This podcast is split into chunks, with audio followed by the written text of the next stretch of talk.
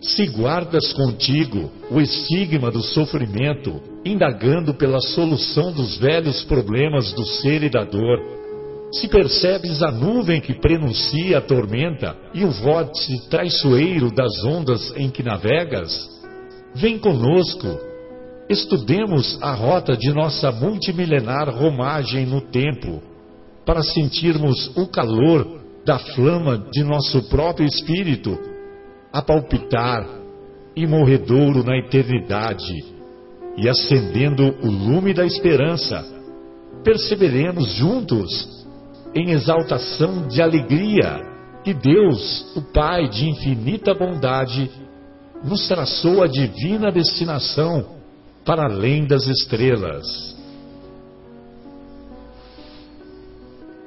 Boa noite a todos. Estamos iniciando mais uma edição do programa Momentos Espirituais, programa que é produzido pela equipe do Departamento de Comunicação do Centro Espírita Paulo de Tarso, aqui de Vinhedo. Hoje estamos acompanhados da nossa querida Sônia, do nosso querido Marcos e do não menos querido e infatigável Guilherme. Hoje, dando continuidade ao nosso estudo, estamos ainda no tema desgosto da vida, suicídio, contido lá em O Livro dos Espíritos, estamos estudando a questão 953. E na questão 953, Kardec quer saber dos benfeitores espirituais. Quando uma pessoa vê diante de si um fim inevitável e horrível, será culpada se abreviar de alguns instantes os seus sofrimentos por uma morte voluntária? Ou seja, se uma pessoa, percebendo que a morte é inevitável, para evitar de ter alguns instantes a mais de sofrimento, ou alguns instantes de sofrimento, será que ela é considerada culpada se ela antecipar essa morte? Ou seja, se ela se suicidar? Os benfeitores assim respondem: é sempre culpado aquele que não aguarda o termo, o fim que Deus lhe marcou para a existência. E quem poderá estar certo de que, malgrado as aparências, esse fim tenha chegado?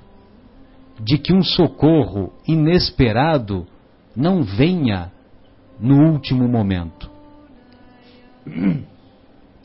Então, apesar de nos encontrarmos em algumas situações aflitivas e mesmo inevitáveis em determinadas circunstâncias que a vida nos impõe, nós devemos nos lembrar que o desespero nunca nos auxilia. O desespero não tem condições de nos trazer o lenitivo, de nos trazer a iluminação necessária para superarmos as mais variadas aflições. E se estamos certos de que a morte é inevitável, peçamos a Deus, peçamos a Deus coragem para enfrentar esses últimos instantes, dando testemunho da nossa fé, da nossa firmeza, da nossa submissão à vontade de Deus.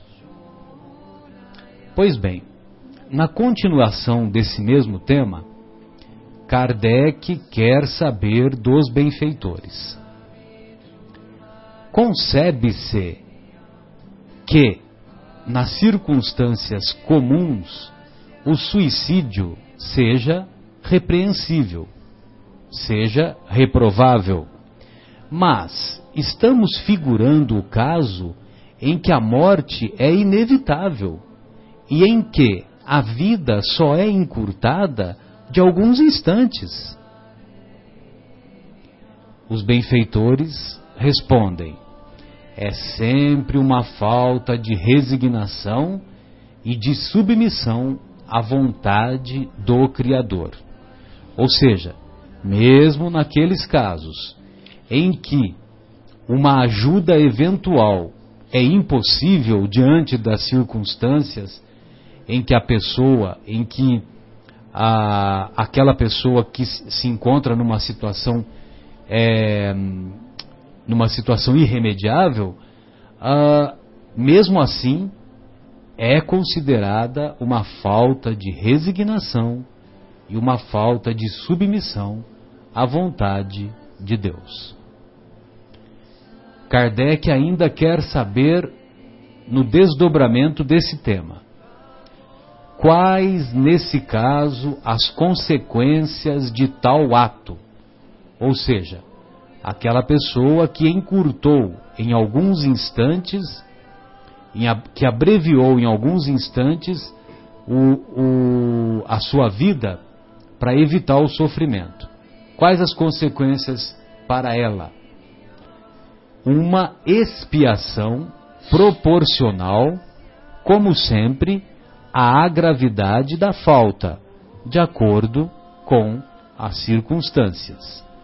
Ou seja, Deus concede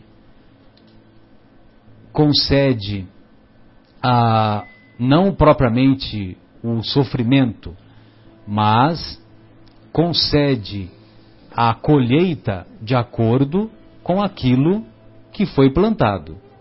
Se nós não demonstramos a coragem até o final que deveríamos demonstrar, não damos testemunho de resignação, de humildade, de submissão à vontade de Deus, então, a, através da opção equivocada de encurtar, de abreviar o período do sofrimento e optar pela morte antecipada, vamos dizer assim, então, logicamente que vamos sofrer as consequências do sofrimento proporcional à gravidade daquilo que cometemos. A gravidade daquilo que cometemos. Ou seja, no, ou seja, é, as leis de Deus são compostas por atenuantes e por agravantes, de acordo com as circunstâncias em que fomos levados a fazer a, a escolha mais feliz ou menos feliz de acordo com aquilo que a vida nos impôs. Muito bem, amigos, boa noite. Nessa primeira colocação que fizemos, gostaria de ouvi-los. Fiquem à vontade.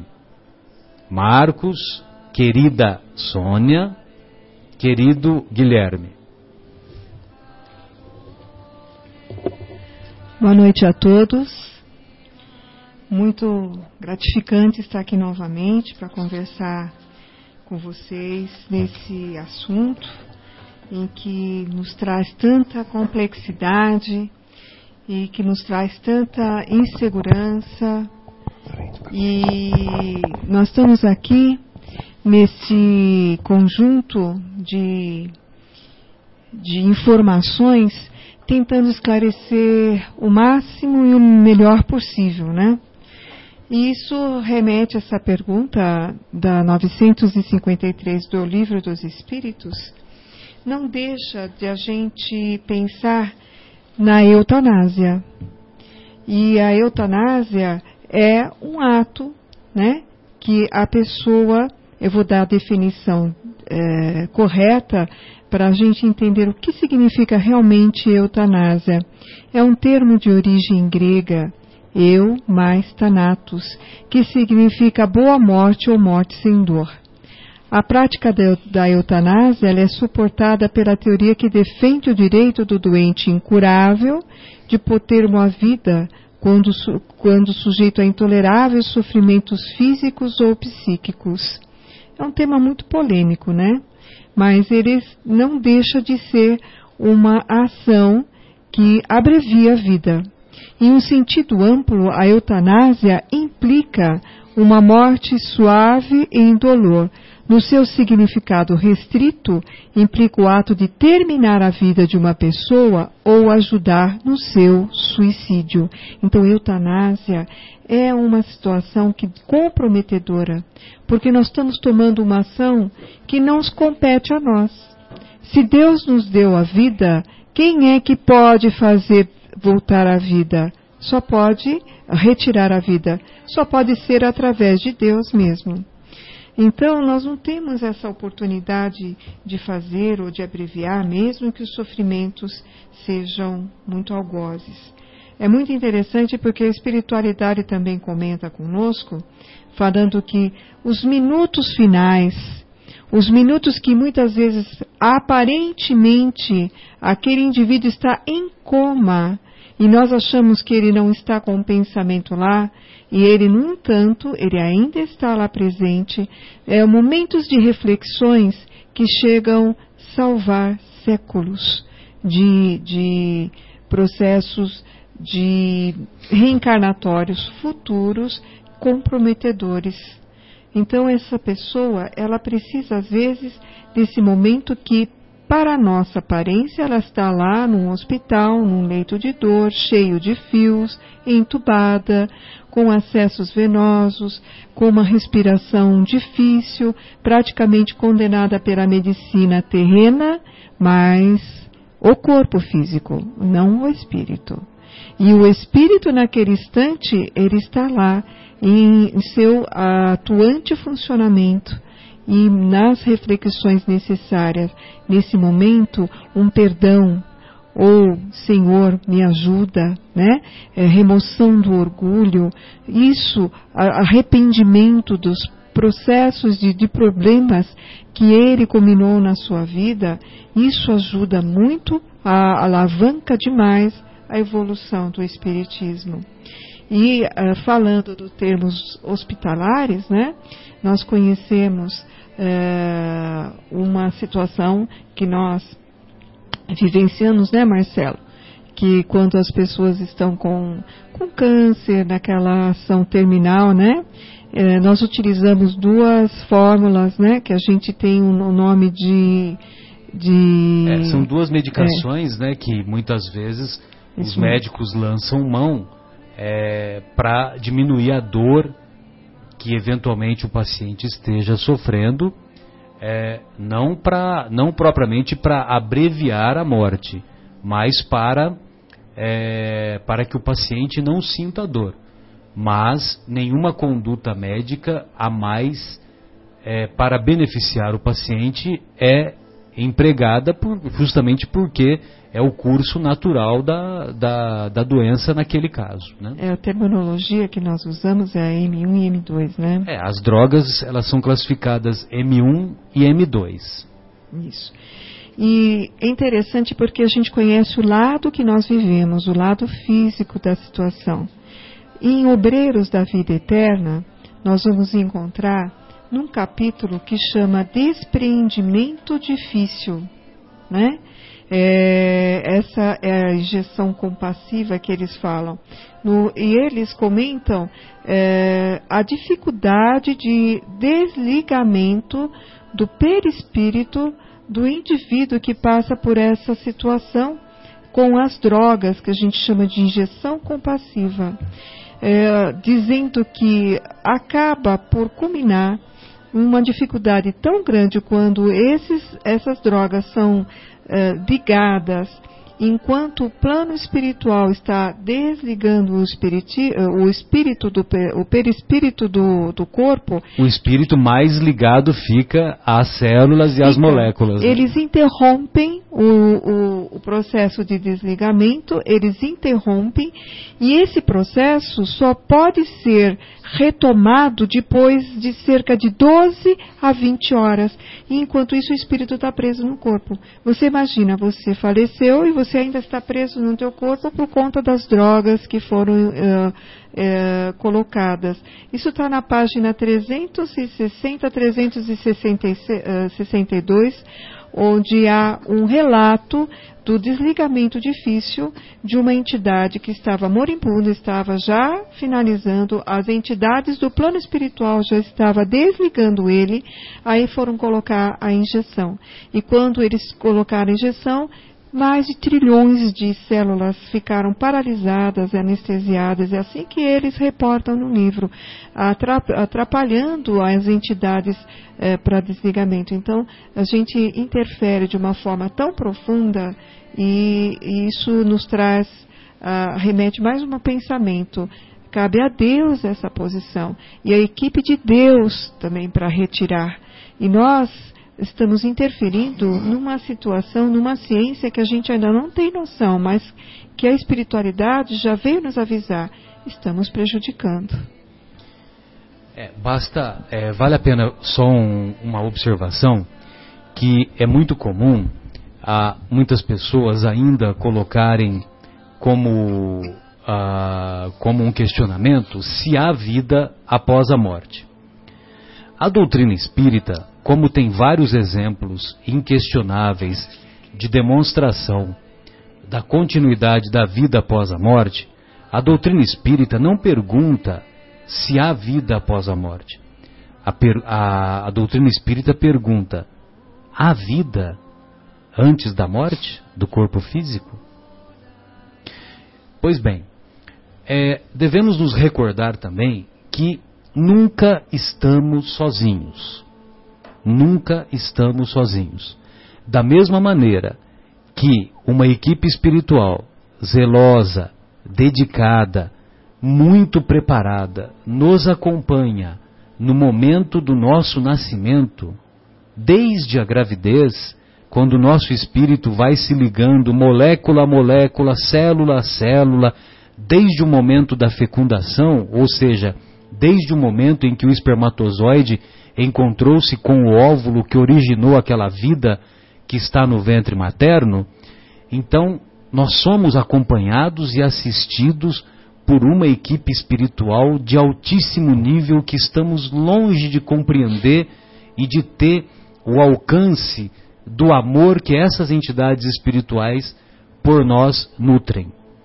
Então, da mesma maneira que há uma equipe espiritual nos acompanhando no momento do nosso nascimento, nós também somos acompanhados por uma outra equipe de espíritos benfeitores no momento do nosso desligamento do corpo físico. Daí esse relato que a Sônia nos lembrou, levando-se em conta a dificuldade imposta aos benfeitores espirituais quando quando se utiliza de meios para ou meios que nós vamos detectar que uh, dificultam ou mantêm o espírito é, mais preso, mais ligado às células do, do corpo físico naquele momento do passamento, naquele momento da transição do, do corpo material para o corpo espiritual ou para a entrada na imortalidade. É, meu caro Marcos, meu caro Guilherme, gostaria de ouvi-los. Boa noite, todos aqui presentes, boa noite aos ouvintes. É, Marcelo, você tem alguma ideia sobre o que, que eu vou falar agora? Lógico que tenho. É sobre um. Primeiro de maio. sobre um Sobre um filme, isso mesmo. Sobre um é... filme, perfeito. Tem um filme de 1981 que se chama Massada. A gente está aqui numa pergunta que diz o seguinte, né? Se tem algum problema, se, se quando uma pessoa se, se vê diante de um fim inevitável e horrível, se ela terá culpa de se abreviar alguns instantes do sofrimento.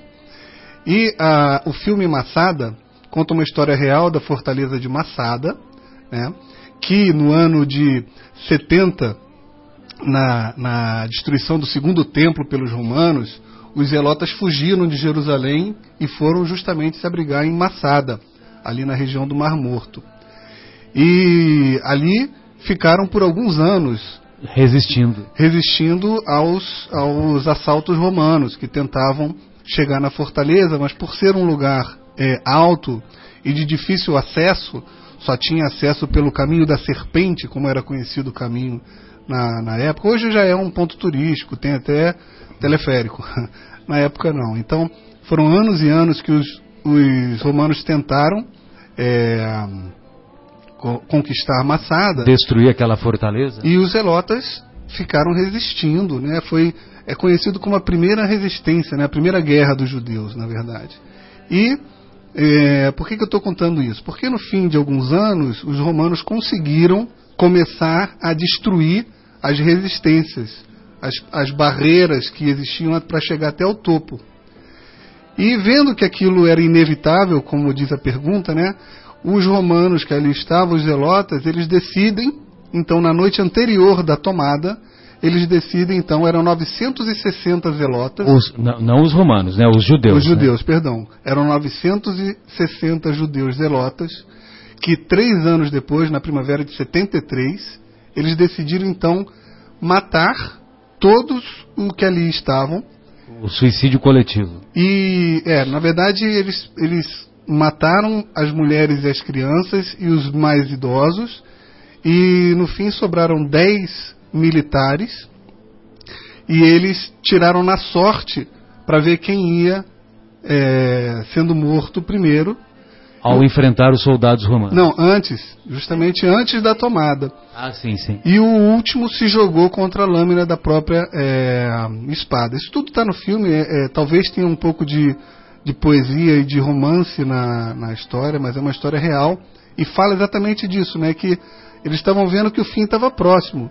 E muito embora a maioria ali não tenha se matado, todos concordaram que aquele era o melhor caminho. Então, vamos todos morrer para não ter que sucumbir ou à morte ou até à escravidão que os romanos iam imprimir àquele povo, né? Pois é, então aí, né, Guilherme, aí é, você tem, tem umas uma série de, de, de ilações, né, de reflexões que a gente pode fazer, né? É, porque, ah, logicamente, que essa escolha foi feita principalmente baseada no orgulho, né? No orgulho de não se entregar ao, ao imperialismo romano da época, que, que eles, eles já eram dominados pelo Império Romano, né? Aí houve a destruição do templo por volta do ano 70, como você é, descreveu, e, e aí eles resolveram, eles resolveram resistir, né? Aí, naquele momento em que eles se viram é, cerceados, né, que a sua liberdade seria cerceada e que eles seriam escravizados novamente, logicamente que o orgulho falou mais alto e eles não quiseram se submeter.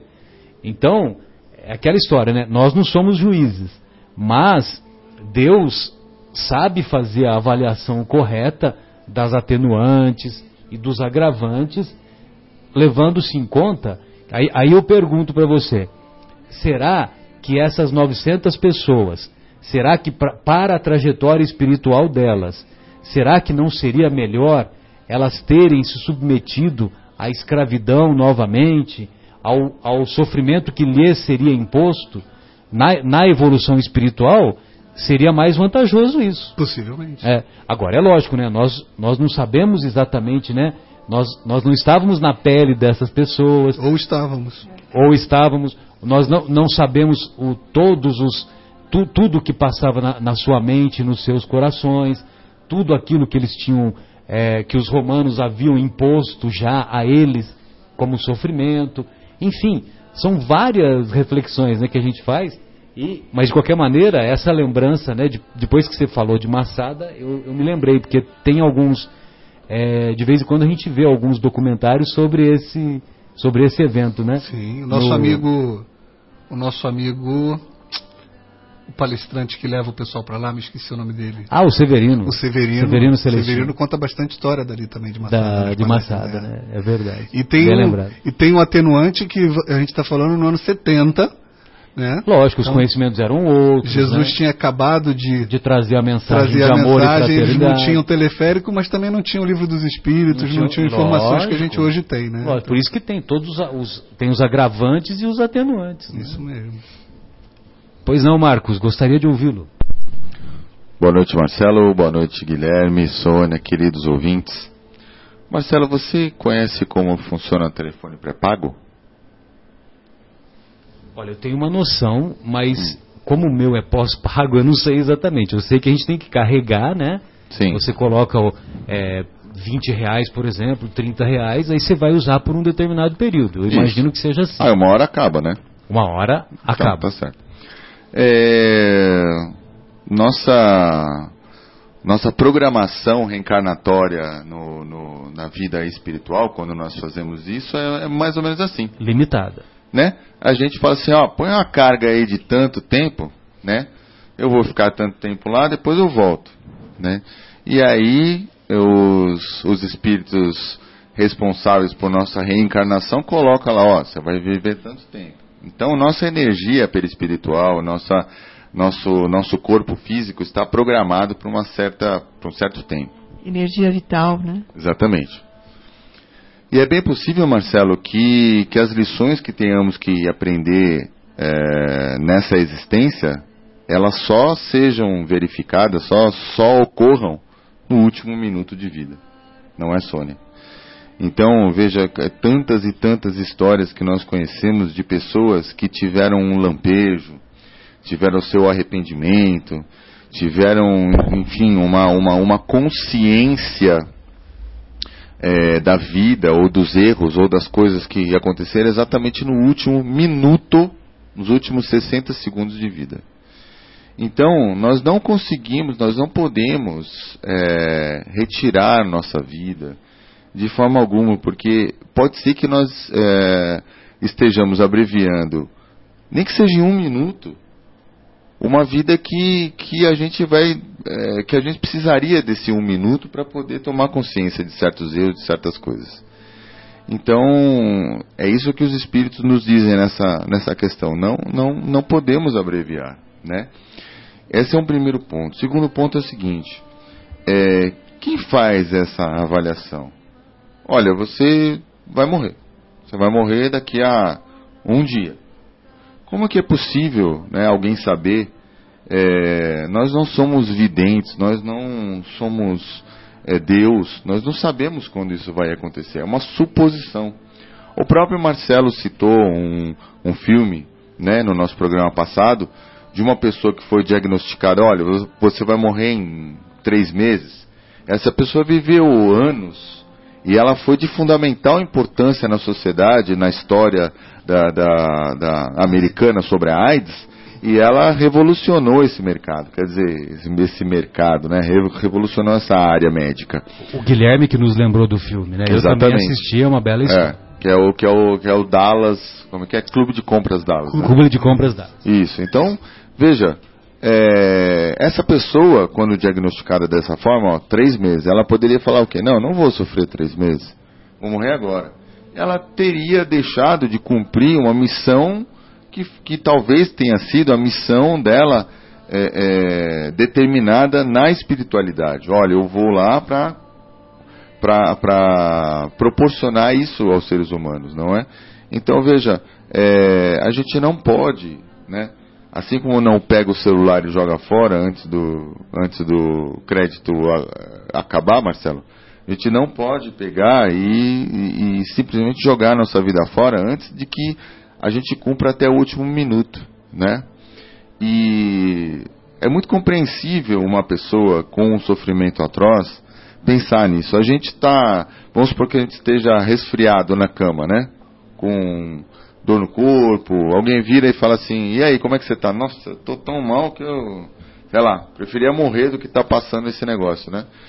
Então a gente até chegou próximo desses sentimentos. Então imagina uma pessoa que eh, enfrenta realmente sofrimentos atrozes eh, reais é, é muito compreensível que a pessoa passe por esse sentimento, mas é preciso ter fé, perseverança, confiança em Deus, para que a gente entenda que no mundo de expiação e provas, a gente está é, necessitando desses minutos de sofrimento para que a gente possa realmente espiar a nossa prova e que a gente possa cumprir a missão que a gente veio fazer nesse mundo, Marcelo. Perfeito, bela comparação, bem, bem esclarecedora, né, dessa, dessa carga, né? Eu estava fazendo um cálculo outro dia e quando nós completamos... O cálculo da sua carga, Marcelo, quanto você mais tem? ou menos, Quanto mais ou falta menos, ainda? mais ou menos. E olha só que interessante.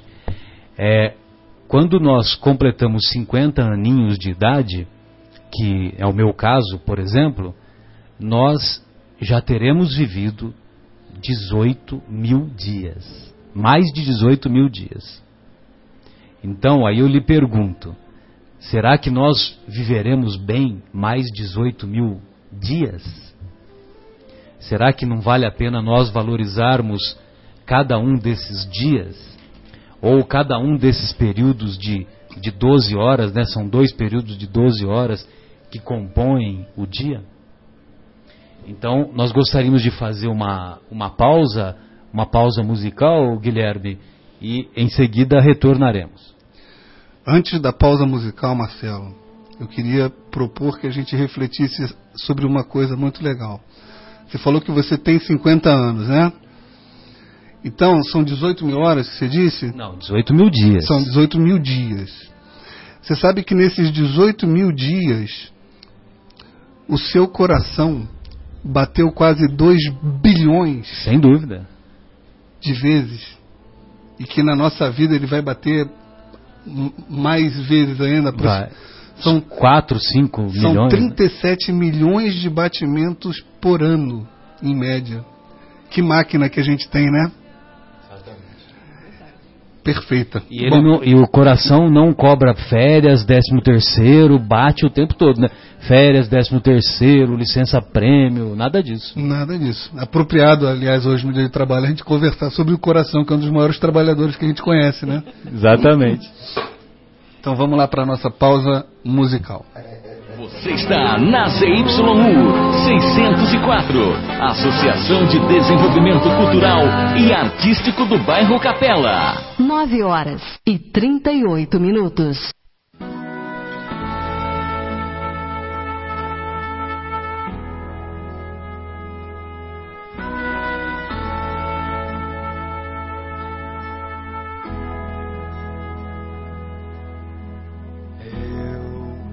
Acredito que o mundo será bem melhor do que é se enchermos as almas de flores e floridos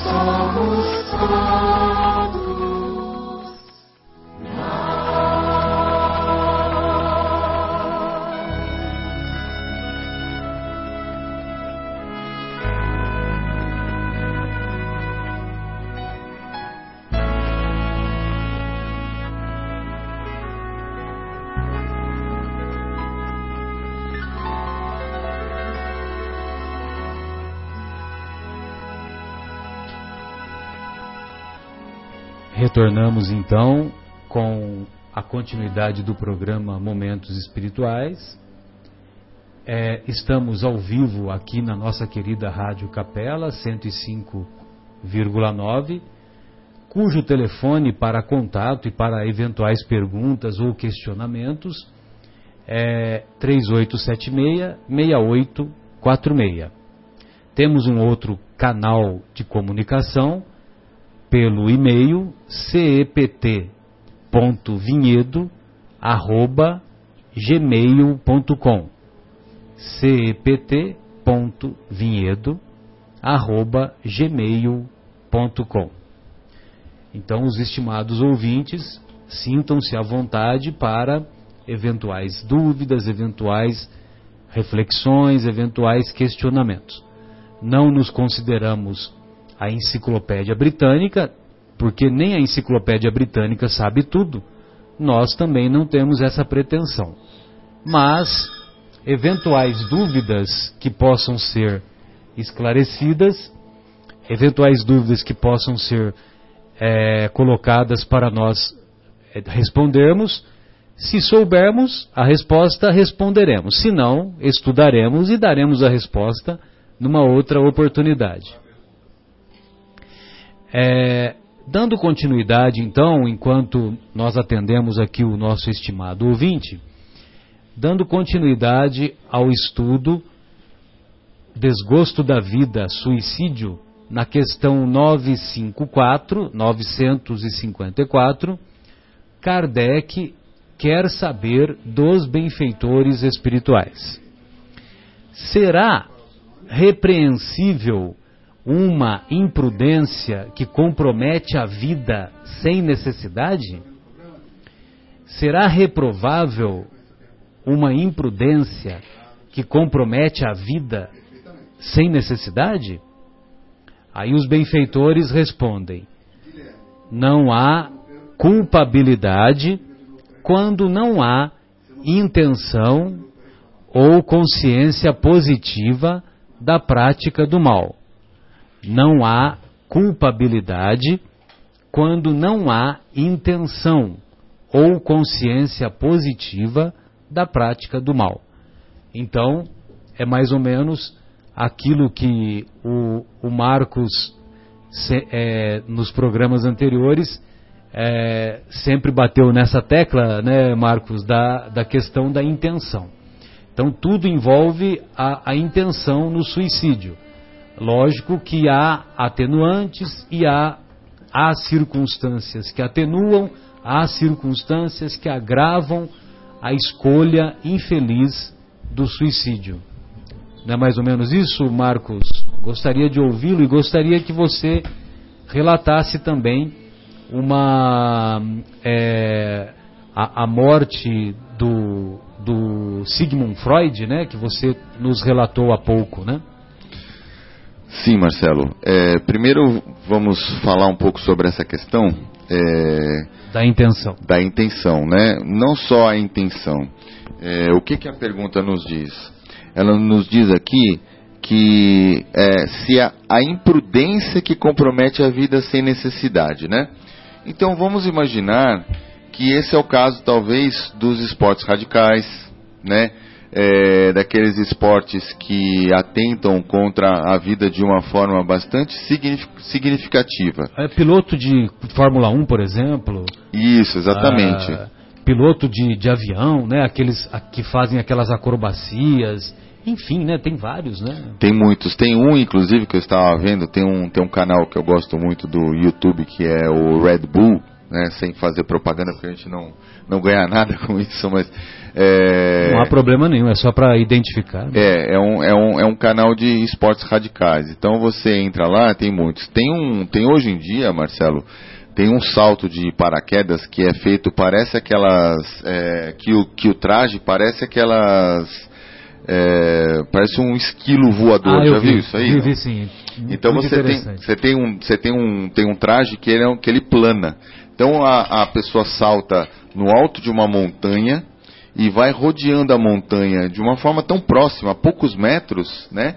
Planando e ela vai passando assim a, a, a tirando fina, tirando fina das das, é, é, das rochas. Então isso certamente é uma coisa que se ele encosta nessa rocha, ele está a 100 km por hora. Se ele encosta na encosta. Se ele encosta na encosta, ele morre, né?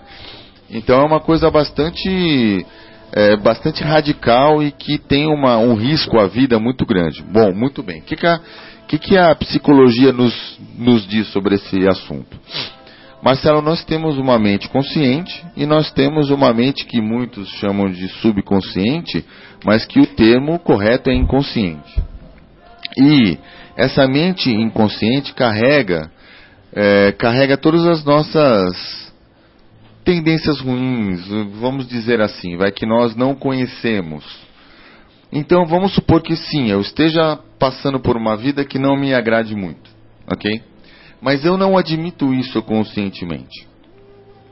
Mas eu tenho no meu inconsciente esta ideia: bom, a vida não vale muito a pena, a vida não é muito interessante mesmo. Deixa eu brincar com ela e se eu morrer, tudo faz, né? Se dane.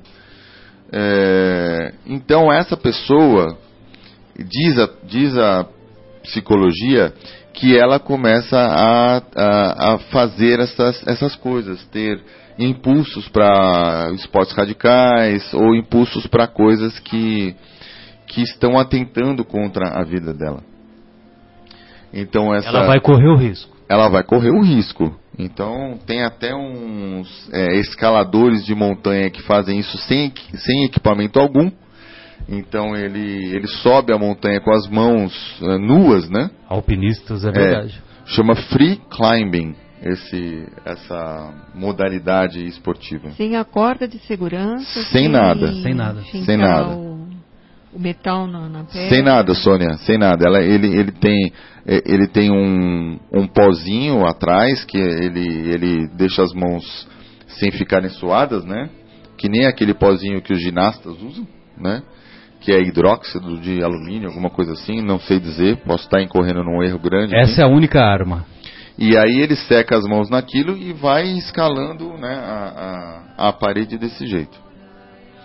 Então, é, essas, digamos, tendências suicidas inconscientes, elas estão presentes nesses esportes radicais, ok? Então, os espíritos nos dizem aqui, olha, se tiver consciência, é ruim. Mas eu digo até que a, que a psicologia moderna, que a ciência diz que nós temos essa, essa tendência inconsciente que a gente precisa tomar consciência dela. Mas, Marcos, nós temos uma noção dos riscos e isso é uma consciência. Hum. Se eu tenho uma noção que eu estou fazendo algo, que eu posso estar iminente numa queda e uma queda fatal que culmina a minha vida, eu tenho noção do risco. Eu não sou uma pessoa que não foi esclarecida Mas a responsabilidade ainda não foi incutida de maneira adequada Consciente. na mente dessas pessoas, né, Sônia? Infelizmente. Mas existe a responsabilidade. Vamos lembrar de novo, né, que a gente já falou do caso do André Luiz, que chega na espiritualidade e é julgado e é dito como suicida, né, pelos pelos obsessores. Ah, suicida, suicida. Ele fala: "Eu não. Imagina, eu não fiz nada contra a minha vida, mas como ele sabia dos riscos, né, da bebida, né, do, do tabaco, do tabaco, como médico, então ele sim, ele foi responsabilizado, certo? Então, da mesma maneira que nós sabemos, olha, esse esporte é, morreram tantas pessoas no último ano decorrentes a ele, e esse, e esse salto com, com a roupa especial de esquilo, né? E o free climbing são, são esportes tidos como muito perigosos e com um índice de fatalidade enorme. Então, quem, quem o pratica sabe que ele pode ser é, é, fatal. Sem dúvida. Lutador de boxe, né? Lutador de boxe já viu a tragédia que é? Muitas, muitos evoluem para concussão cerebral e muitos evoluem para doenças graves, né? O nosso Muhammad Ali, né? Que é o, talvez seja o mais famoso, uhum.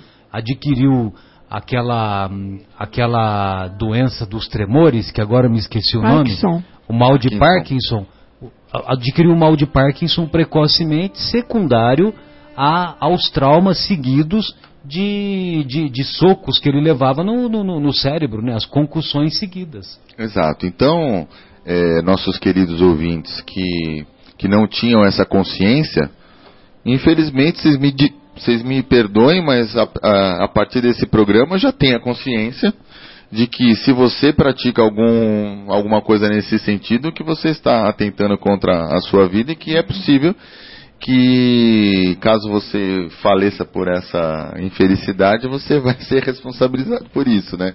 Então a, a, consciência é uma coisa assim, a, tem um ditado que diz que a, a, ignorância é gentil. Aí ignorância ela é boa nesse sentido, né? E quando a gente toma consciência já não tem mais volta. Então tem mais volta, já estão sabendo. Caso então, aconteça alguma coisa. Outro outro exemplo que me vem à mente também, viu, Marcos, é com relação a, a, a essas a esses motoristas menos cuidadosos que no trânsito quando se deslocam não só não só dentro das cidades, como, como também nas rodovias, principalmente aqui na nossa região que tem rodovias boas e que andam e que andam a 130, 140, 150 por hora e que atravessam e que fazem os zigue-zagues, né, para lá e para cá. Isso não é uma situação que é, é que uma situação rara, né, que uma uma ou outra vez que o, que o motorista está com pressa, etc, etc. Mas faz isso comumente. Então também é um risco, também é um suicida em potencial. Exatamente. É. Tem, nós estamos aqui na região de né, é, Campinas e arredores e nós nos deslocamos constantemente para São Paulo. E nos finais de semana, principalmente, a gente vê aquele bando de motoqueiros, né, que passam não a 130, Marcelo, mas a 180, a 200 km por hora, posso, tirando, posso... tirando fina dos, dos veículos, E que a gente fala, se ele encostar em qualquer veículo ali, é morte certa. É morte certa. E ele, e ele tem, creio que ele tem a plena consciência disso. E é a adrenalina que isso gera que traz exatamente. Que o move, que o move. Que traz exatamente essa vontade de correr cada vez mais. Então, tem esse ganho secundário da adrenalina correndo pelo corpo. Diga, Mar... Diga Guilherme. E, e é, é como o Marcelo estava dizendo no começo, é um pouco complicado a gente julgar, né? Fazer o julgamento é difícil. Mas vocês já ouviram, já ouviram falar no Clube do, dos 299? Estou conhecendo agora. Então eu vou contar para vocês. Procurem todos na internet que é um absurdo. O Clube dos 299 é um clube que se diverte nas nossas rodovias, em especial na Bandeirantes, que o Marcos acabou de mencionar. Eles colocam aquele capacete com câmera, né, para filmar a, o painel da moto, e eles aceleram a moto até chegar aos 299 km por hora. E aí eles comprovam que chegaram a essa velocidade, então eles estão aptos a ingressar no honroso Clube dos 299. Isso foi matéria do Fantástico há pouco tempo atrás. E no YouTube vocês vão encontrar milhares de vídeos a respeito disso. Só não tem mais porque, graças a Deus, a polícia está começando a identificar quem são essas pessoas e prendendo ou processando de alguma maneira.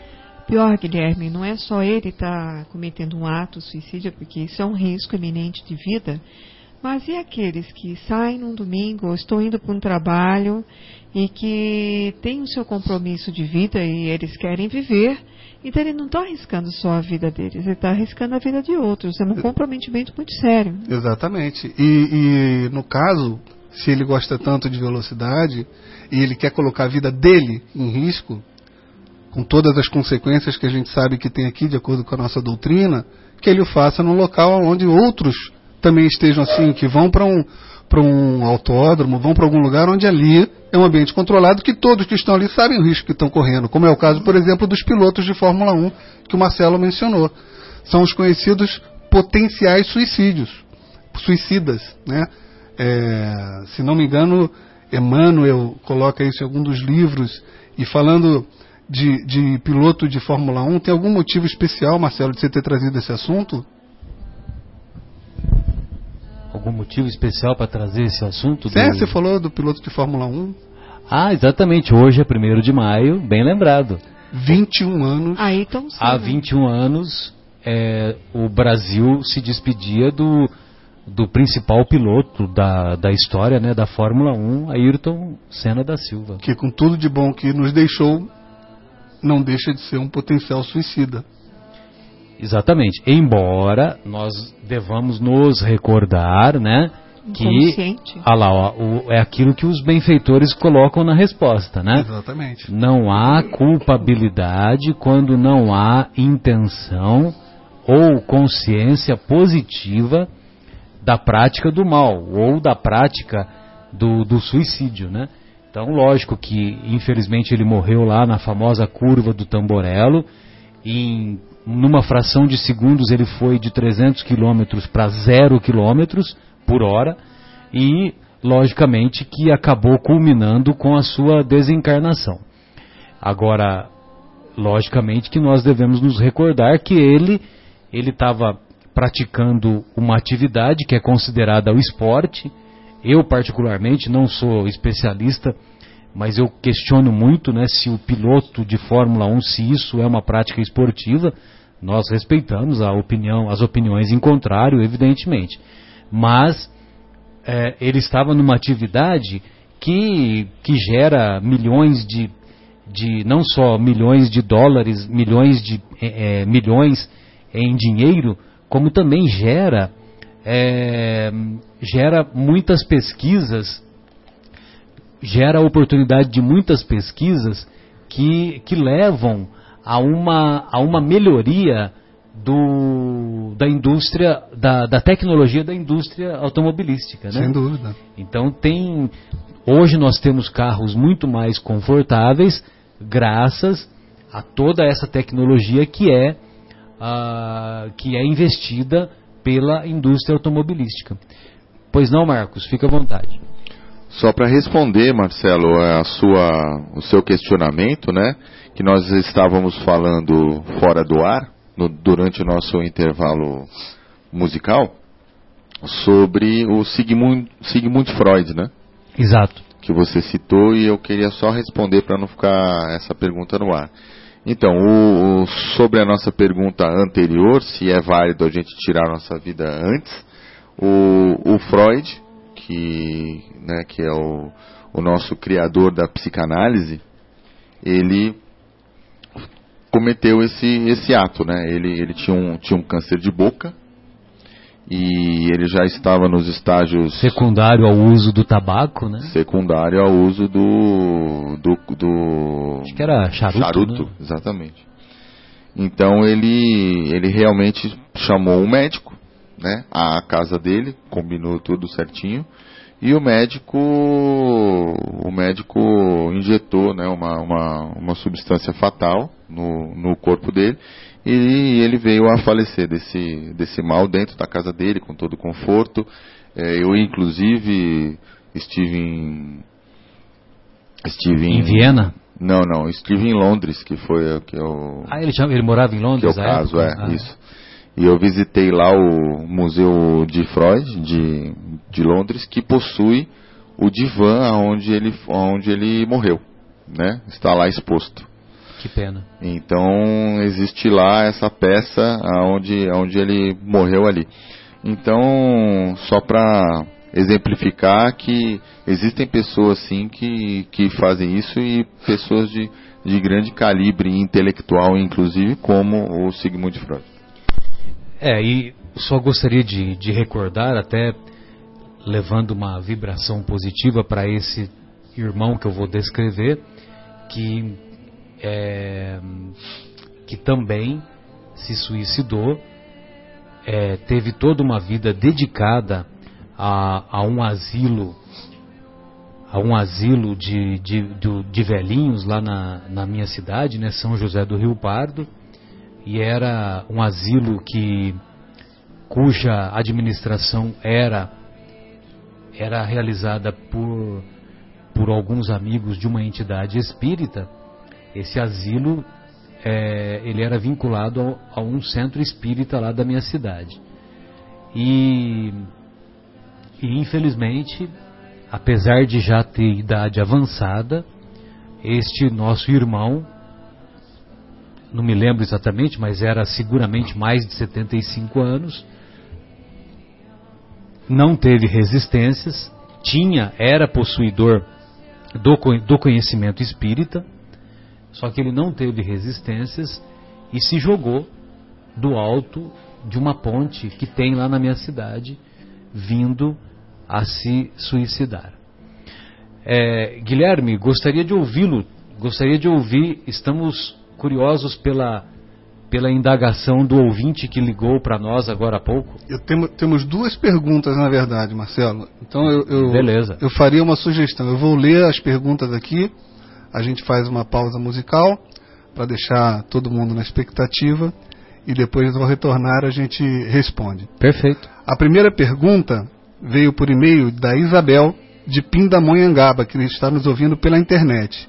E ela coloca a questão do, do suicídio naquelas seitas religiosas aonde o líder religioso induz a todos a se suicidarem. Como que fica a, a recepção dessas pessoas e as penas às quais elas são submetidas. E a segunda pergunta veio do nosso amigo Denis, de Vinhedo, e ele coloca o seguinte: quando a pessoa se suicida e ela, enquanto encarnada, tem algum tipo de desequilíbrio, uma psicose, é um maníaco depressivo, algo que desequilibra ah, o estado, entre aspas, normal do seu cérebro, também como que ele é recebido, se as penas são mais amenas ou, ou não, nesses casos de suicídio de pessoas que não têm é, o, o, raciocínio plenamente equilibrado. Então vamos para o nosso intervalo musical e quando retornarmos, vamos às respostas.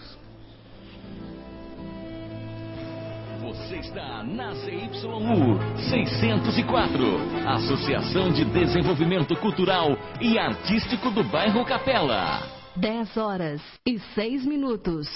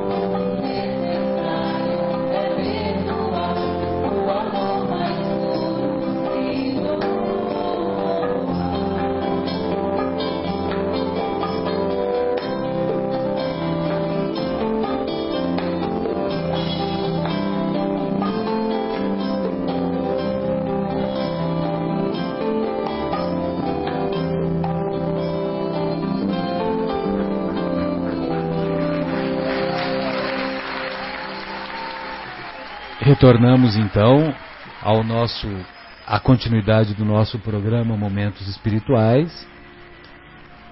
Programa que é produzido pela equipe do Departamento de Comunicação do Centro Espírita Paulo de Tarso aqui de Vinhedo.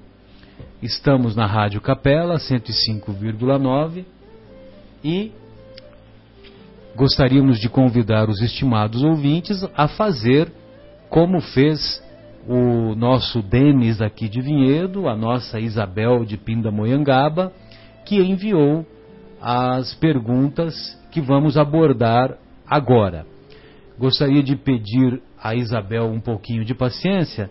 Nós vamos primeiro responder ao questionamento do nosso Denis, porque a, o questionamento abordado pela Isabel é, nós poderemos desenvolver um bocadinho mais, porque as questões que se seguem, a 955, a 956, abordará o tema do suicídio coletivo que é cometido por determinadas seitas, determinadas denominações religiosas ou filosóficas dos mais variados pontos do globo.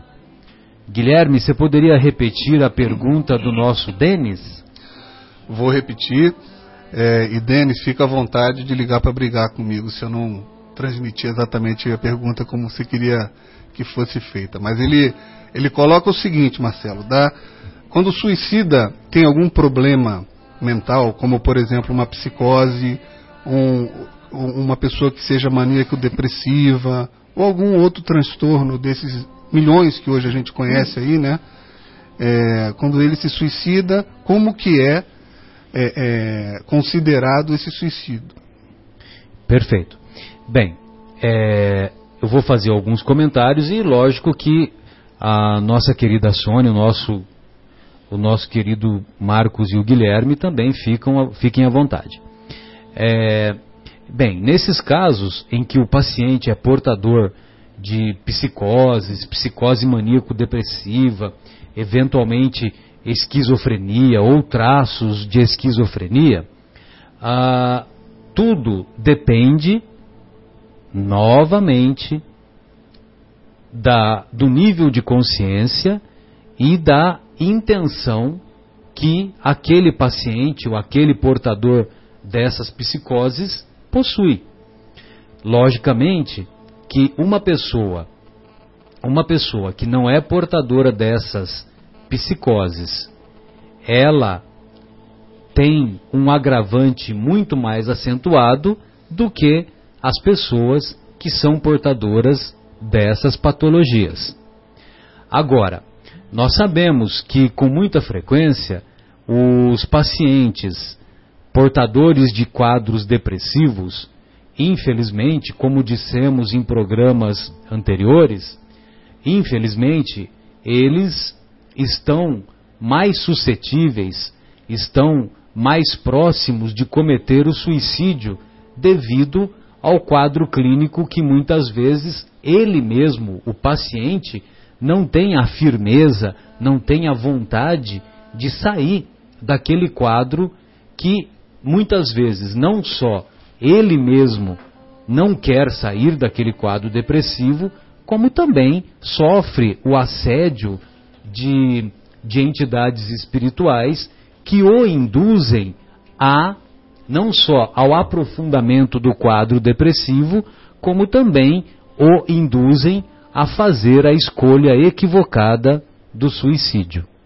Logicamente que Deus, sendo soberanamente justo bom e misericordioso, sabe avaliar todos os atenuantes, todos os agravantes das mais variadas situações. Marcos, gostaria de ouvi-lo. Sônia, fique à vontade. Marcelo, é fato, né, que a gente conhece casos clínicos em que a pessoa tem realmente essas doenças e de posse dessas doenças ela tem um, um estado de consciência ou períodos de estados de consciência bastante reduzidos ou alterados. Né? a, o código o código penal brasileiro, que diga-se de passagem é bastante defasado em termos de modernidade das ideias, né? Uma vez que é da década de 40 do uma, século passado, aproximadamente. Ele coloca uma figura que hoje é até difícil da gente entender, mas a figura da inimputabilidade. É um nome grande, feio, né? Que a pessoa não tem responsabilidade. É, né? que ela não pode ser imputada de culpa em alguns casos. Então, é, nessa época, né, os índios, por exemplo, tinham essa figura, a criança, né, o, menor de o menor de 18 anos, que hoje a gente já está até discutindo isso, né, a sociedade discute hoje essa maioridade penal.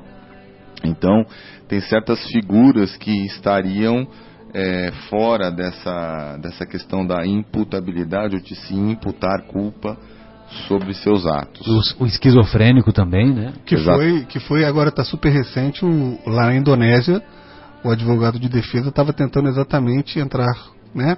Alegando que ele não estava que ele era portador de esquizofrenia né o, e, por, e tentando... o brasileiro né o Goulart né exatamente só que acabou ele acabou sendo fuzilado né? sendo fuzilado é, na, na terça ou na quarta-feira desta semana né? exatamente é, e é exatamente por isso que eu citei esse caso jurídico, essa, essa figura jurídica. Bem lembrado. Porque, porque muitas vezes né, alguns advogados alegam insanidade. Né? Então, para que, que a pessoa não, não seja imputada de culpa em muitas coisas. Né? Exato. E aí ela vai, ela, teoricamente, ela vai vegetar, entre aspas, no hospital psiquiátrico a vida toda. Porque normalmente os psiquiatras não dão alta para esses pacientes mesmo que não seja verdade. Exato, é, aí o tiro sai pela culatra, né, né Marcelo? Mas realmente eu acho que você colocou de uma maneira muito clara e muito boa, dizendo que Deus sabe de todas as intenções. Então, se a pessoa realmente estava num estado alterado de consciência, onde não tinha é, é, noção dos seus atos e comete um ato assim, ela está assim, é, digamos, muito atenuado, essa, muito atenuada essa, essa culpa dela diante desse quadro clínico. Porém, né, muito cuidado, porque muitos casos é, nós sabemos que existem, por exemplo, drogas, Marcelo, que a pessoa quando quando toma essas drogas, ela pode sim ser possuída por uma psicose temporária, né? É, é, advinda desse, desse uso de drogas, por exemplo. O próprio álcool, né, Marco? Exatamente. Então, quando a pessoa é, toma alguma coisa nesse sentido e, e tem um, toma um remédio, por exemplo, que está lá na, tá na bula, né? Olha, cuidado, pode, né, pode gerar essas coisas. Então ela, ela, ela toma isso não por ordem médica, mas por diversão, porque isso vai gerar um estado alterado de consciência. E nesse estado alterado de consciência, toma um ato desse, aí calma lá que a responsabilidade existe sim, porque ela entrou nesse estado alterado por, por ação própria, não é? Exato, e muitas vezes sabia que correria o risco. Né? Exatamente, e aí é uma outra coisa. Então, uma coisa é o, esse, essa psicose que é advinda de um estado alterado do, é, de consciência, digamos, de forma natural, entre aspas né? E outra é essa advinda de, de medicamentos ou de outras coisas que nós sabemos que, que levam a isso e que sim, nesse caso, a pessoa tem total responsabilidade. Exato. É, a gente também tem uma noção desse, desse aspecto que existe também o fato da obsessão, né? Uh, por companheiros infelizes, por uh, os nossos inimigos do passado, de reencarnação, e, e também proporcionar ao espírito desequilíbrio nos pensamentos, e, e isso também acomete uh, o desequilíbrio dele, a tentativa de suicídio, e às vezes consegue. Então nós temos vários atenuantes, as drogas, né, a, a esse processo obsessivo, e não dá para a gente rotular o suicídio como uma forma única, né? Cada caso um caso, e por isso que cada caso tem uma avaliação no critério espiritual e o auxílio diante esse critério. Né? O mais perigoso, o mais crítico de todos é o consciente. É aquele que faz porque quer, porque não quer mais enfrentar a vida, tem consciência de que está errado, mas prefere arriscar. Arriscar retirando a vida e o preço é alto. Quando a gente quer ver o que acontece do outro lado sem estar permitido ainda no momento de vê-lo, né? Que todos nós temos uma missão.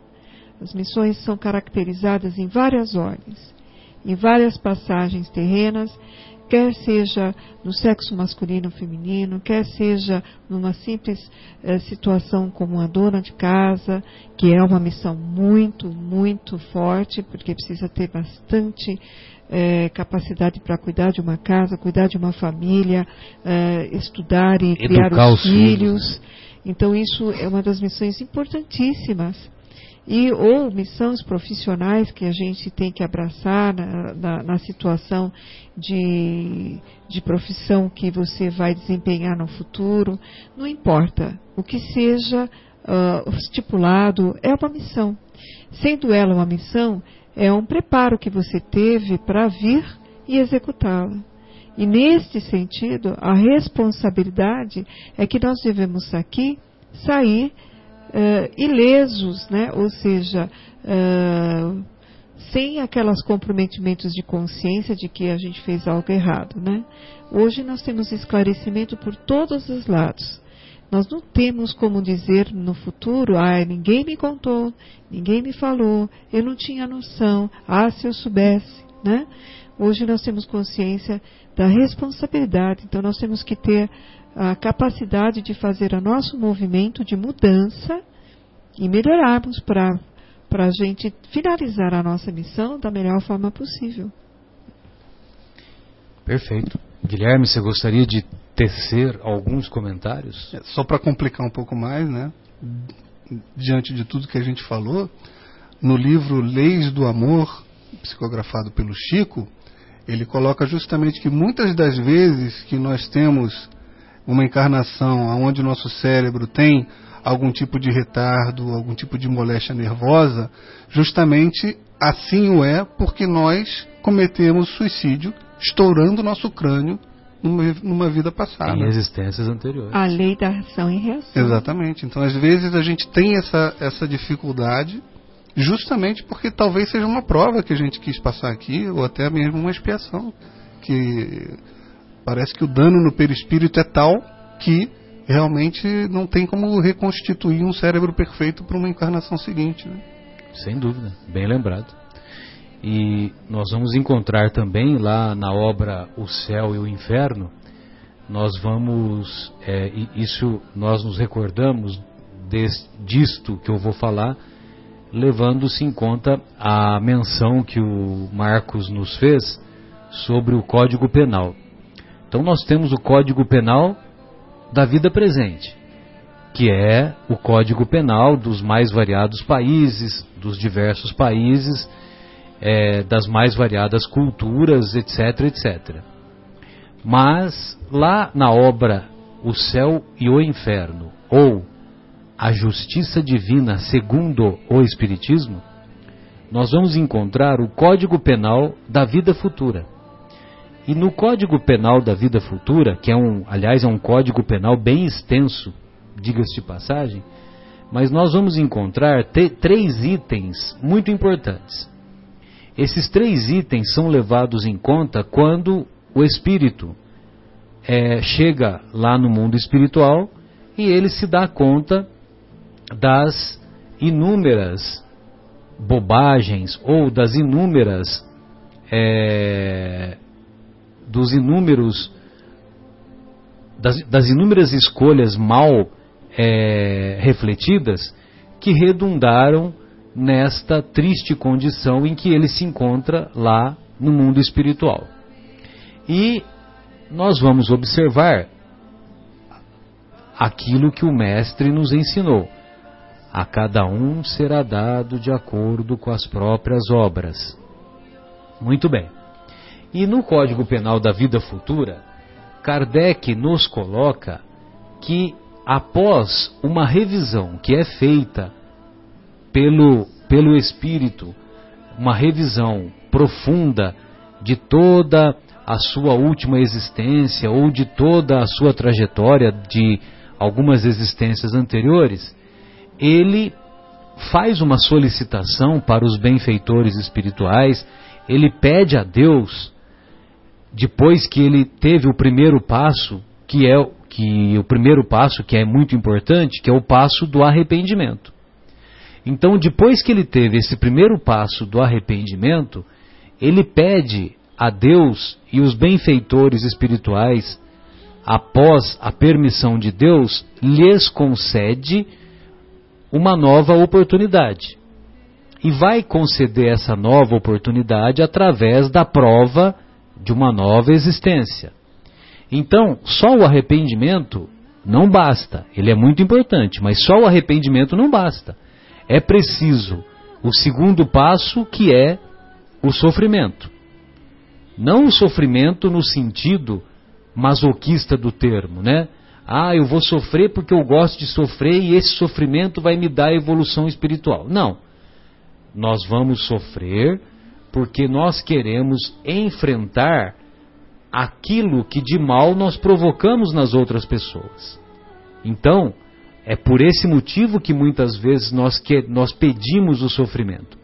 Mas pedimos o sofrimento, insistimos uma vez mais, não por masoquismo, mas para enfrentar de cabeça erguida, enfrentar com coragem as provas que vão nos fazer galgar os degraus evolutivos. Pois bem, então nós temos o arrependimento, que é o primeiro passo. O segundo passo é o sofrimento. E o terceiro passo, a reparação. Ou seja, nós, após nos arrependermos dos, dos delitos que muitas vezes cometemos, nós vamos sofrer e depois vamos reparar o mal que nós impusemos a, a, a alguém ou a vários alguéms que são que vão compor a nossa é, a nossa história evolutiva de cada um. Pois bem, podemos passar então para o, o, o outro questionamento que a Isabel de Pindamonhangaba fez, relativa às, aos suicídios coletivos que algumas seitas, algumas denominações filosóficas ou religiosas impõem aos seus seguidores. Então, é, minha querida Isabel, nós vamos encontrar lá na questão 955, a Kardec pergunta para os benfeitores espirituais: podem ser consideradas suicidas e sofrem as consequências de um suicídio as mulheres que, em certos países, se queimam voluntariamente sobre os corpos dos maridos? Então nós temos que contextualizar a pergunta. Kardec elaborou essa pergunta por volta da metade do século XIX, 1855, 1856. O Livro dos Espíritos foi editado em 1857. Então, o conhecimento chegava ao conhecimento de Kardec que algumas mulheres em determinados países elas se queimavam voluntariamente sobre os corpos dos maridos que haviam que haviam sido mortos em guerras ou em combates, etc, etc. Então, a pergunta é: podem ser consideradas suicidas essas mulheres? E elas sofrem as consequências de um suicídio? Aí os benfeitores respondem: elas obedecem a um preconceito e muitas vezes agem mais à força do que por vontade própria. Julgam cumprir um dever, e esse não é o caráter do suicídio. Encontram desculpa na nulidade moral que as caracteriza, na sua maioria, e na ignorância em que se acham. esses usos bárbaros e estúpidos desaparecem com o advento da civilização, com o progresso da civilização.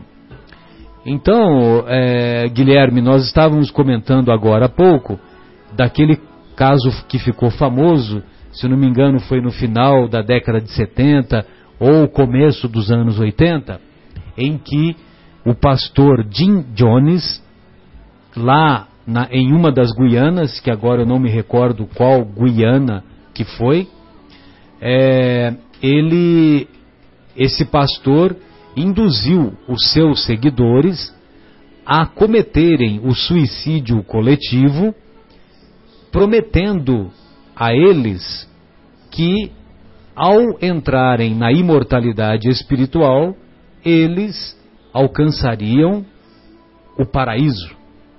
Ou seja, prometendo o paraíso, que é o que nós encontramos em muitas seitas, em muitas denominações religiosas e filosóficas.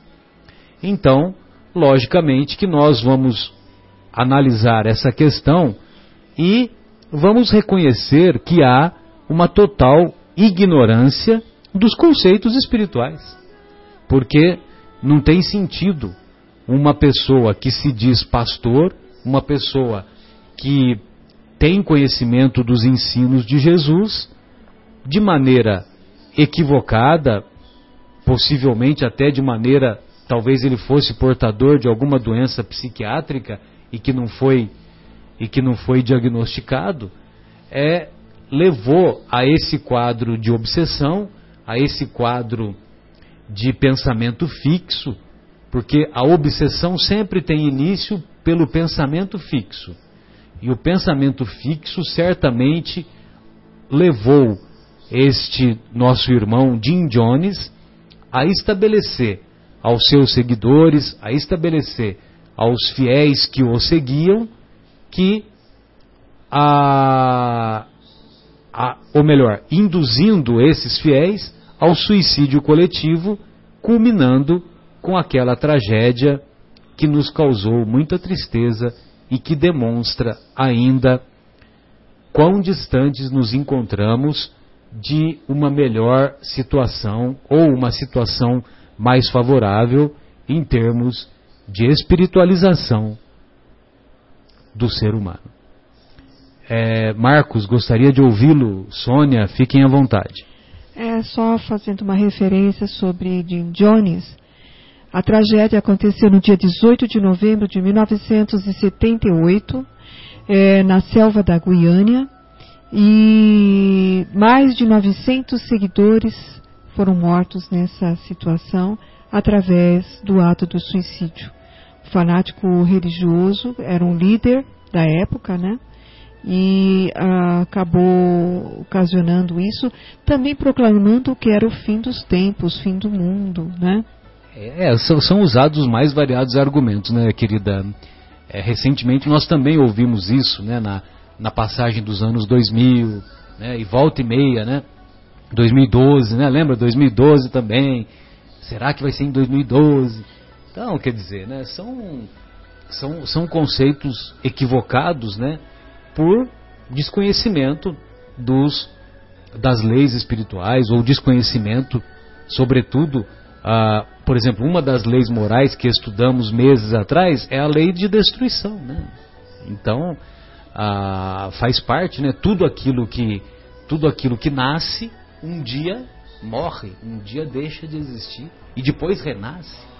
Né? Então nós encontramos isso na, na, na, biologia, né? O tempo todo, né? Logicamente que na, na em termos espirituais também não é diferente. Lógico que estou me referindo às reencarnações 70, 80, 90 anos de existência, será que nós vamos é, amar todos, todos aqueles que convivemos como nós deveríamos? Não dá, não, não, não, tem, não, não é possível, né? Se fosse uma existência só, nós não temos capacidade de amar em intensidade, em, é, em capacidade, só levando-se em conta uma existência terrena. Ah, eu acho que foi discutido, vocês querem. Na verdade. Foi, foi respondido? Você gostaria foi, Não, de... foi respondido. Foi engraçado que enquanto a gente respondia, na verdade, enquanto a gente pedia um pouco de paciência, a Isabel nos enviou um outro e-mail completando a pergunta que eu acho que cabe aqui dentro da, do assunto que a gente está discutindo.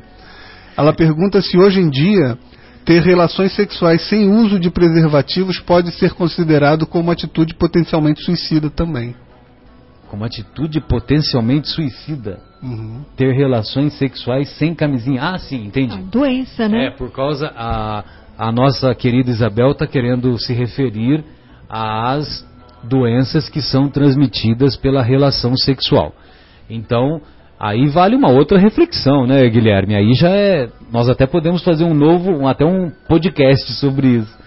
Porque é, aí o contexto é outro, né? O objetivo, a importância do uso da camisinha, também conhecida como condom, também conhecida como camisinha de Vênus, é, é, é o objetivo, o preservativo. O objetivo do uso do preservativo é a proteção das doenças que são transmitidas pela relação sexual. Agora, é lógico que quem, quem tem. Também, né? Também. Quem tem é, conhecimentos, é, vamos dizer assim, conhecimentos espirituais, ou quem, quem deseja se moralizar, quem deseja ah, ter uma vida, uma vida mental, uma vida, um, uma vida psicológica mais equilibrada, vai reconhecer que o comportamento monogâmico é muito mais saudável do que o comportamento poligâmico, né? Ou seja, o, o correto é você, é cada um de nós, é, enquanto seres humanos, cada, um de, das nossas, cada uma das nossas individualidades deve se esforçar para ter o menor número possível de parceiros sexuais. Né? Nós compreendemos que na época da juventude existe toda aquela explosão hormonal, etc, etc. Mas é importante nós termos esse conhecimento de que se nós temos um número muito acentuado de parceiros sexuais, nós estaremos mais expostos às mais variadas doenças. Então nós temos aí não, é, não só o vírus do HIV, como também o, o vírus do HPV, né, que é o papiloma vírus humano, que, que é o maior responsável pelo câncer do colo do útero. Nós temos a, a clamídia, a clamídia trachomatis, que muitas vezes é a causa principal que dificulta o futuro reprodutivo da mulher, né? A mulher acaba tendo doenças na, na trompa na trompa de falópio, a trompa que, que, que permite a fecundação do óvulo e, uh, e essa doença acaba dificultando uma eventual gravidez, né? Uh, nós vamos encontrar uh, a própria sífilis, nós vamos encontrar inúmeras outras inúmeros outros agentes bacterianos e virais que vão provocar doenças ginecológicas. Então, se você acha que, que, que é um ter relação sem ter relação sem, sem camisinha é um suicídio, desse ponto de vista nós podemos dizer que sim, mas também cabe a cabe a nós a desenvolvermos ou termos um número cada vez menor de parceiros sexuais. Né? Lembrando que a doutrina. Sem, sem falsa. Sem falsa.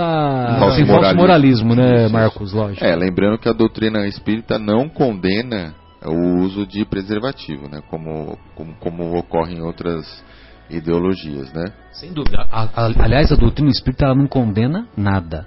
A doutrina espírita ela é a doutrina do esclarecimento. Agora, a responsabilidade pela decisão ela é nossa, ela é individual.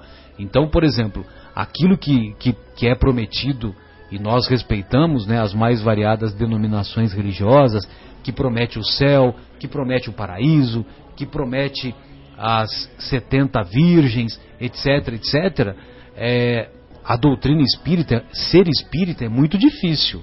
É muito difícil. Não porque, não porque nós sejamos mais do que os outros, Mas a doutrina espírita, ela não promete o céu, ela não promete o paraíso, ela não promete é, melhoria financeira, né, que a teologia da prosperidade não promete nada.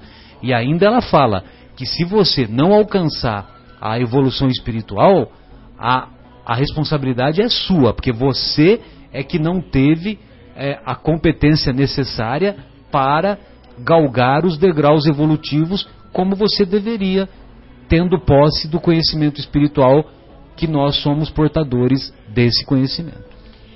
Mas essa doutrina ela é muito especial porque ela Sem também dúvida. consola, ela elucida, né? Essa parte do esclarecimento é muito importante. Ela nos dá uma noção real da vida e nos ajuda a entender que não há morte, que não há o ponto final, mas que existe uma constante luta para melhoria, para o nosso melhoramento, né? Sem dúvida, bem lembrado, né, Sônia? O caráter consolador da doutrina. Mas também nós devemos nos recordar da, da importância da responsabilidade, né? Que O todos temos. livre-arbítrio, né? Sem dúvida. Ah, podemos caminhar para mais uma pergunta, para o intervalo musical. Então, nosso Guilherme está chamando a atenção para fazermos mais uma pausa musical. Qual é a música, Paulo, Guilherme? Paz pela Paz, de Nando Cordel, e fica aqui para os ouvintes. Ah, legal. Paz pela Paz é uma, uma bela composição. E fica aqui a, a dica para os ouvintes, é, todos, mas em especial os jovens, né? Quando a gente fala assim, poxa, então temos que buscar o menor número de parceiros sexuais possível. Isso aí para o jovem é um pesadelo, porque os jovens, justamente, ainda mais aqueles que não têm compromisso com ninguém, eles estão na busca e, naturalmente, nessa busca eles têm diversos parceiros sexuais. É, fica de qualquer forma, então, a sugestão é, de uma palestra muito interessante, muito elucidativa no sentido da visão espírita da Anete Guimarães, chamada Sexualidade e Espiritismo. É um seminário com mais de duas horas que está no YouTube, muito esclarecedor, principalmente para os jovens que estão é, nessa fase de descobrimento e de, de busca né, de um parceiro único. É sensacional, não percam. Você está na ZYU 604, Associação de Desenvolvimento Cultural e Artístico do Bairro Capela. 10 horas e 44 minutos.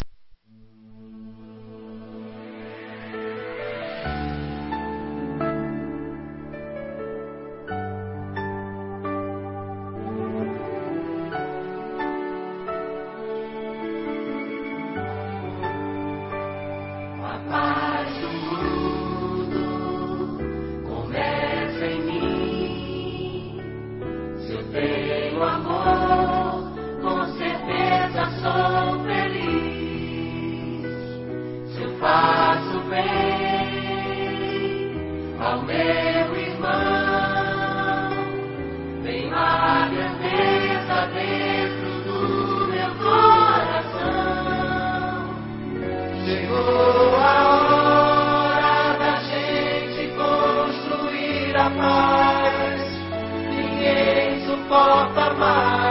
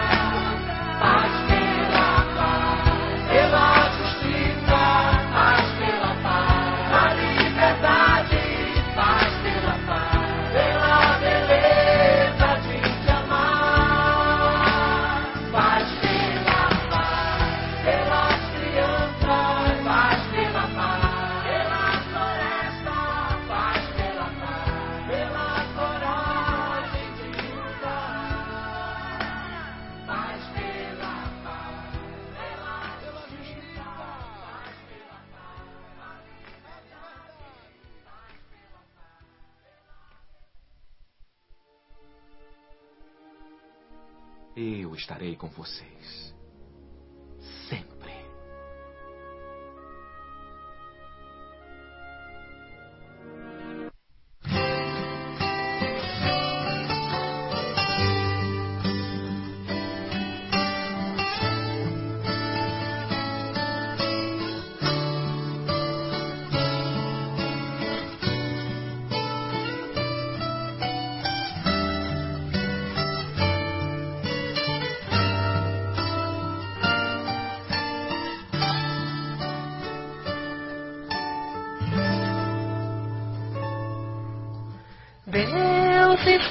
Aqui neste momento. Sua presença é real em meu viver. Entregue sua vida, seus problemas. Fale com Deus, Ele vai ajudar você. Deus te trouxe aqui para aliviar o seu sofrimento. Ele autor da fé, do princípio ao fim, em todos seus tormentos. E ainda se vier noites traiçoeiras, se a cruz pesada for, Cristo estará contigo. E o mundo pode até fazer você chorar, mas Deus te quer sorrindo. E ainda se vier noites traiçoeiras, se a cruz pesada for, Cristo estará contigo. E o mundo pode até fazer você chorar, mas Deus te quer sorrindo.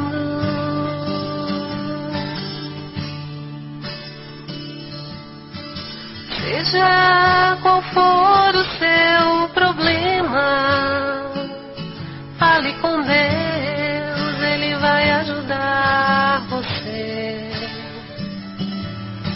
Após a dor vem a alegria, pois Deus é amor e não te deixará sofrer. Deus te trouxe aqui para aliviar o seu sofrimento. É Ele o autor da fé, do princípio ao fim, em todos seus tormentos. E ainda se vier noites traiçoeiras, se a cruz pesada for, Cristo estará contigo. E o mundo pode até fazer você chorar, mas Deus te quer sorrindo. E ainda se vier noites traiçoeiras, se a cruz pesada for, Cristo estará contigo. E o mundo pode até fazer você chorar, mas Deus te quer sorrindo.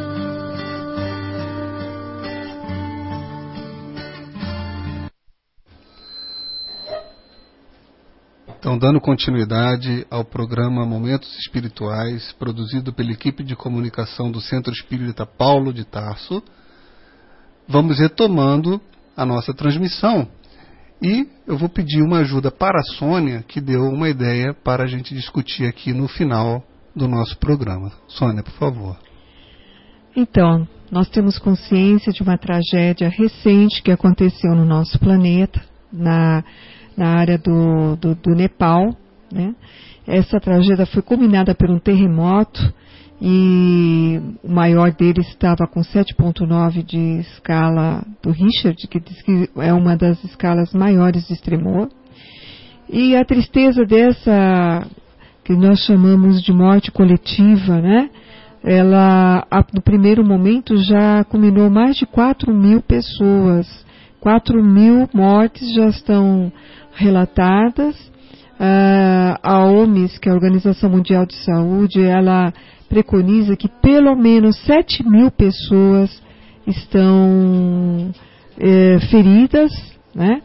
E essa tragédia é, já levou até 18 alpinistas que estavam no sopé da, do Monte Everest, acabaram também morrendo soterrados. E aqueles que ficaram na cidade de Nepal, que é um lugar muito paupérrimo, pobre de recursos, neste momento eles estão passando uma situação muita, com muita dificuldade. Eles estão sem água, estão começando a enfrentar doenças, porque depois do terremoto vem os corpos em decomposição, eles não estão tendo condição de remover todos os escombros ainda, para remover todos os corpos, então começa a vir a putrefação, que traz as doenças e que passa a atingir aqueles que estão ainda uh, vivos no local. E nesse tipo de tragédia, a espiritualidade sempre nos pede muita oração. Porque a oração é uma forma de uma caridade em ação. Você faz a caridade sem precisar sair da sua casa. Com a mentalização, com a oração, nós criamos um campo vibratório positivo. É amor que nós emanamos, é a compaixão. E isso vai ajudar bastante os nossos queridos irmãos, porque somos todos irmãos em Deus, a serem assistidos de todos os planos. Do plano desencarnados, existe também a situação do desespero, né, de ter perdido a vida, de ter esse tipo de tragédia. Então nós precisamos dar muita harmonia, muito amor, é, emanar em nossos corações é, bastante luz, fortalecimento, e nessa situação é que nós, aqui, da Rádio Capela, do grupo do Centro Espírita Paulo de Tarso, pedem a todos os ouvintes que hoje, ao deitar, não deixam de fazer, de proferir, porque a oração é força, e a força é energia, e a energia, ela transpassa continentes. E é uma maneira da gente ajudar a espiritualidade, porque existe o socorro espiritual para esses, Deus não abandona jamais os seus filhos e a nossa, às vezes, é uma lição para nós que nós podemos ajudar de todas e de várias formas, não só na parte monetária, como está tendo uma arrecadação, né, Guilherme? Quanto é, tá, já... Então, é, na verdade, só, só fazer um, um, um, comentário que você falou, Sônia, é importante, né? O, o Para a gente ter uma ideia, o terremoto mais forte que atingiu ali o Nepal foi na, de magnitude 7.9. 7.9, né?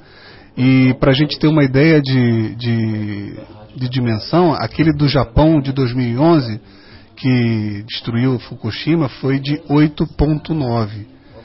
Foi uma, um ponto na escala Richter a mais.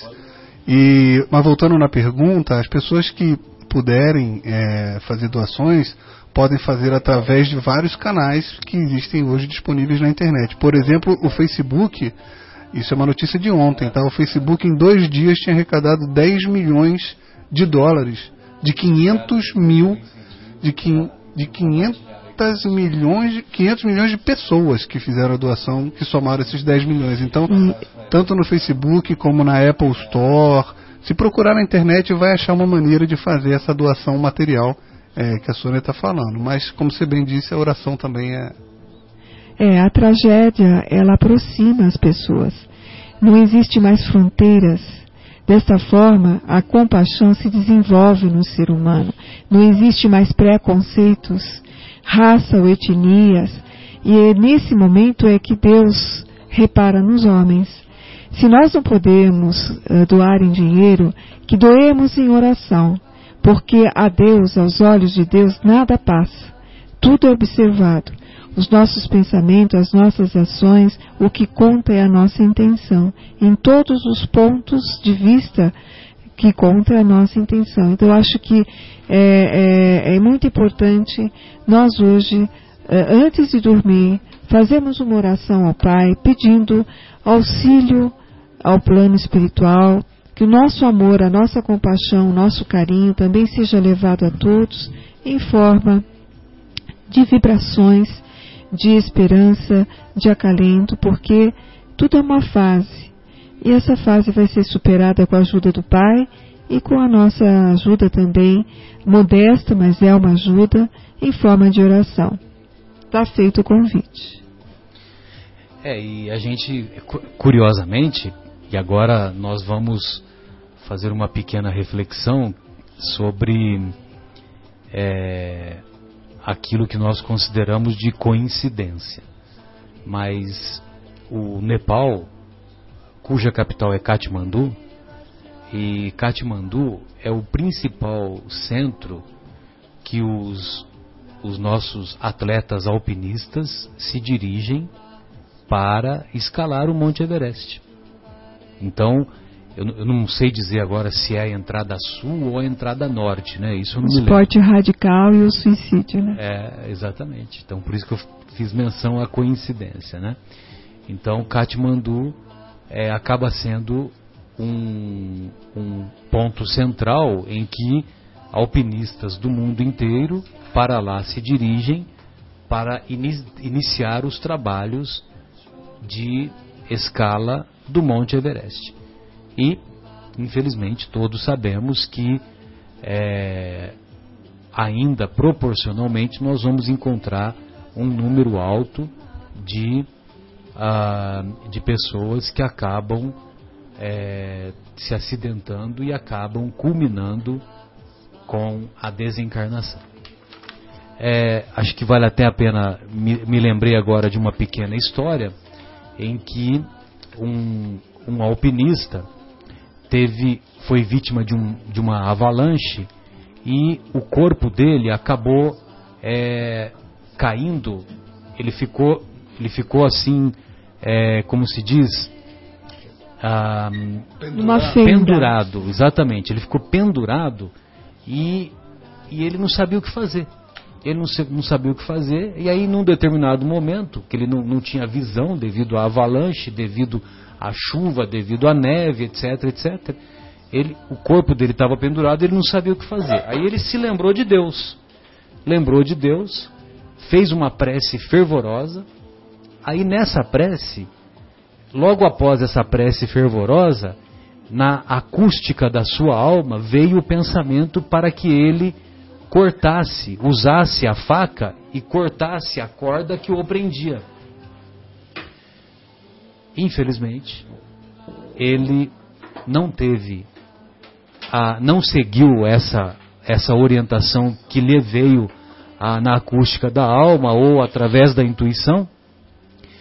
E alguns dias depois, nós vamos encontrar essa personagem com o corpo com o corpo congelado e, e em putrefação, né?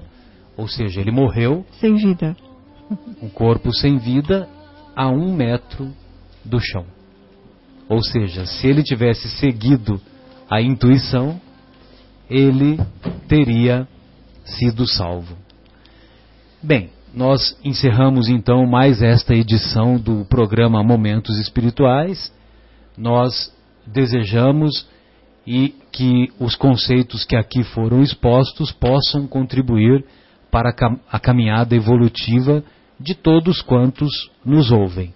Gostaria de abraçar carinhosamente o nosso querido Denis, a nossa querida Edna, a Isabel de Pindamonhangaba, que demonstraram o seu carinho, a, a sua, a, dando a sua participação, compartilhando conosco as suas, os seus questionamentos.